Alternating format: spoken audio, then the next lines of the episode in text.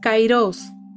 Muchos desconocemos esta palabra proveniente del griego antiguo, pero sin saberlo en muchas ocasiones la hemos experimentado.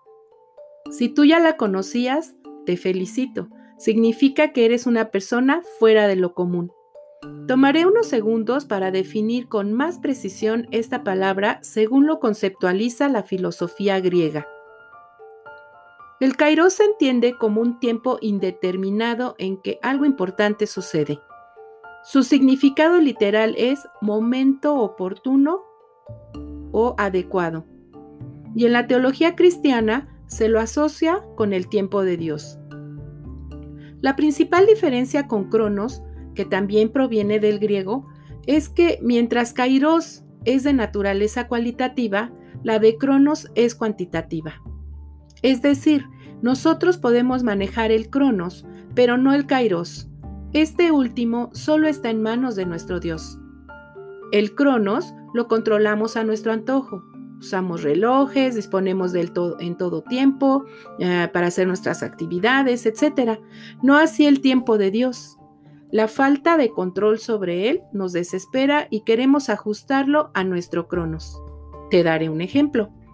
Justamente en estos momentos de pandemia sufrimos de un desajuste temporal de nuestro cronos y por eso nos la pasamos preguntándonos, ¿hasta cuándo saldremos de esta cuarentena eterna? ¿Hasta cuándo llegará la vacuna? ¿Hasta cuándo regresará todo a la normalidad?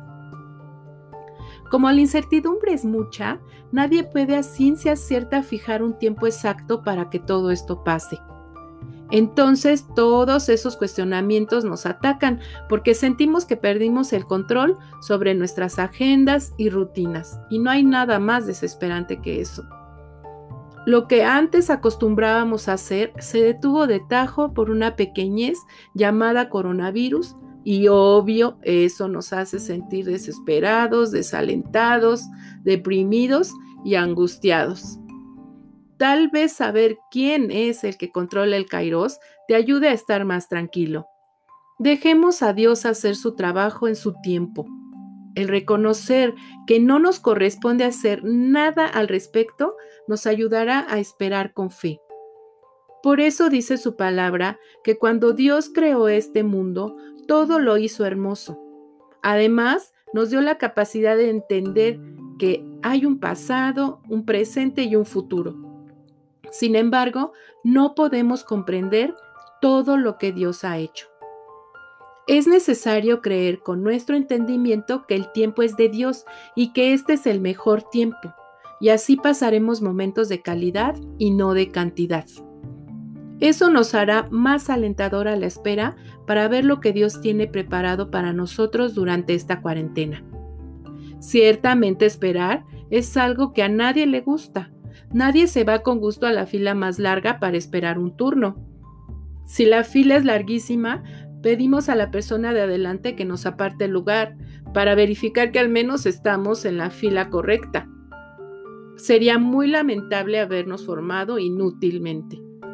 Si decidimos permanecer en la fila, bueno, al menos ya vamos a estar tranquilos de que vamos a lograr nuestro objetivo y aguantaremos un rato formados para adquirir lo que buscamos o reclamamos. Eso mismo es la fe y la paciencia que debemos tener al esperar los tiempos de Dios. Estamos seguros que estamos en el lugar adecuado y que cuando en el tiempo de Dios llegue nuestro turno, recibiremos lo que anhelamos. Como dijo el apóstol Santiago, bien saben que cuando su fe es puesta a prueba, esta produce paciencia. Para poder esperar pacientemente el tiempo de Dios, tendremos que cultivar la fe, la fe en Él, comportándonos como fieles hijos suyos, enseñados en las buenas costumbres de nuestro Padre. Tendremos que ser prudentes y confiados en que creemos en un Dios poderoso y justo.